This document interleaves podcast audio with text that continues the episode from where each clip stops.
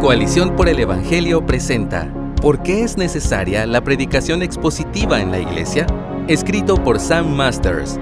Este es un fragmento adaptado del libro La Biblia en el Centro, cómo exaltar la palabra de Dios en tu vida, familia e iglesia. Descárgalo gratuitamente visitando coaliciónporelevangelio.org. Nuestra cultura perdió el temor a lo sagrado hace mucho tiempo. Al igual que los paganos de la antigüedad, tememos las fuerzas impredecibles de la naturaleza y el descontrol social, el clima, las pandemias, el desequilibrio económico, la criminalidad o la guerra. Sin embargo, no tememos al Dios verdadero. Tomamos en vano el nombre de Dios sin temer las consecuencias y consideramos ridículas a aquellas pocas personas que se esfuerzan por llevar vidas piadosas. Es lamentable que estas actitudes se extiendan incluso entre cristianos y que encontremos en nuestros púlpitos demostraciones de la misma falta de reverencia. Quizás haya una relación de causa y efecto entre estos dos fenómenos. Nuestras congregaciones no sienten un temor sagrado porque desde nuestros púlpitos ya no se escucha la voz de Dios. Pedro presenta un mandato en su primera carta a los predicadores de esta generación ligera e irreverente. En el capítulo 4, verso 11, Él les dice, Si alguno habla, hable conforme a las palabras de Dios. Allí, palabras también puede traducirse del griego como oráculos. De hecho, la Biblia del Jubileo lo traduce así. El término oráculo sugiere el misterio de una voz desde un más allá, la sensación escalofriante de una comunicación de lo trascendente. La afirmación, si alguno habla, hable como los oráculos de Dios, inspira un temor sagrado. Las escrituras son las palabras del Dios vivo, aquel que con el poder de su palabra hizo existir lo que no existía y que ahora lo puede deshacer si así lo desea. El mismo que, según su palabra, juzgará a los seres humanos y pronunciará el destino eterno de cada uno. Atreverse a tomar en nuestras bocas la palabra de Dios requiere la misma preocupación por la santidad que se demandaba a los sacerdotes del Antiguo Testamento. Entonces, ¿cómo tomamos en nuestras manos la divina palabra viviente? ¿Cómo abrimos este libro sumamente sagrado? La Biblia misma tiene la respuesta. Bajo el liderazgo de Nehemías y Esdras, Israel vivió un avivamiento luego del regreso del exilio en el que recuperaron las escrituras como eje de la vida del pueblo. En un día muy especial, narrado en Nehemías 8:8, los sacerdotes y los levitas presentaron la ley al pueblo congregado en Jerusalén, y leían en el libro de la ley de Dios claramente, y ponían el sentido, de modo que entendiesen la lectura. Este evento es un ejemplo de lo que hoy llamamos predicación expositiva. Este tipo de predicación tiene como propósito exponer el sentido original del texto. Es en realidad una disciplina intelectual y espiritual al mismo tiempo, que tiene como objetivo oír con claridad la voz de Dios. Al igual que con una radio antigua, ajustamos la sintonía con el fin de recibir la señal sin interferencia. Queremos eliminar el ruido de la cultura e incluso de la personalidad del predicador. En cierto sentido, el fin del predicador debe ser el de desaparecer. Lee Juan 3:30.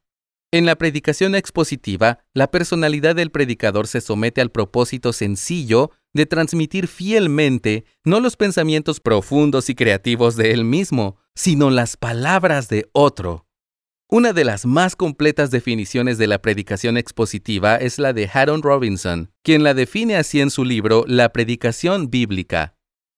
La predicación expositiva es la comunicación de un concepto bíblico derivado de y transmitido por medio de un estudio histórico, gramatical y literario de cierto pasaje en su contexto, que el Espíritu Santo aplica primero a la personalidad y la experiencia del predicador y luego, a través de éste, a sus oyentes. Esta definición resalta la necesidad de un estudio profundo del texto bíblico. Cuanto mejor entendamos el trasfondo histórico, gramatical y literario de un pasaje, mejor podremos exponer la verdad eterna y su aplicación a nuestra situación hoy. Sin embargo, el proceso no es exclusivamente un proceso de estudio. El estudio debe ir acompañado de la oración y la sumisión al ministerio de enseñanza del Espíritu Santo. Solo el autor de las Escrituras puede iluminar nuestro entendimiento. La preparación de un mensaje expositivo puede entenderse como una disciplina espiritual en la que sometemos nuestras mentes y corazones a la autoridad de la palabra antes de tener la audacia de predicar a nuestras congregaciones. Por último, la predicación expositiva es la búsqueda de las huellas de Cristo en toda la Biblia. La Biblia es el relato del plan redentor de Dios y en cada página podemos encontrar la sombra de la cruz. Sin duda, la disciplina de la predicación expositiva limita notablemente la creatividad del predicador, pero es precisamente allí donde reside el poder genuino en la predicación. Pablo escribió en 1 Corintios 2 del 1 al 2, Así que, hermanos, cuando fui a vosotros para anunciaros el testimonio de Dios, no fui con excelencia de palabras o de sabiduría, pues me propuse no saber entre vosotros cosa alguna, sino a Jesucristo y a este crucificado. Pablo no se basó en sus propios dones, sino que predicó con debilidad y temor, rechazando palabras persuasivas de sabiduría humana y enfocándose solo en la cruz de Cristo. El resultado de su proclamación, descrito más adelante en el verso 4 del mismo pasaje, fue una demostración del espíritu y de poder. En resumen, resulta difícil encontrar una definición más sencilla de la predicación expositiva que la del evento en el libro de Nehemías, leer la palabra de Dios y explicar su sentido. Allí se revelan los resultados de la predicación expositiva. En aquel evento vemos que el pueblo recibió la palabra con reverencia, algo que a menudo falta en nuestros días.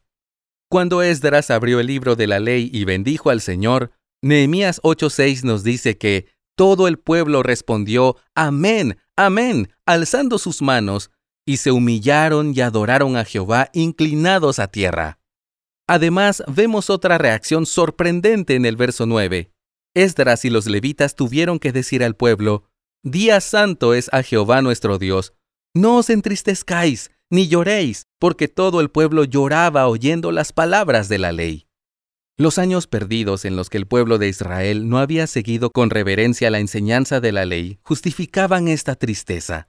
Sin embargo, el día no terminó con lágrimas. Los levitas, como señala el verso 10, recomendaron festejar este momento de la recuperación de la palabra de Dios, diciendo, No os entristezcáis, porque el gozo de Jehová es vuestra fuerza. Todo avivamiento genuino coincide con la recuperación de la palabra de Dios.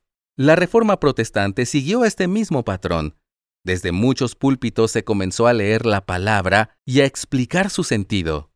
Nosotros también podemos experimentar este movimiento del Espíritu de Dios si estamos dispuestos a cambiar nuestras palabras persuasivas de sabiduría humana por el sencillo pero poderoso mensaje de Jesucristo y a este crucificado. Gracias por escucharnos. Si deseas más recursos como este, visita coaliciónporelevangelio.org.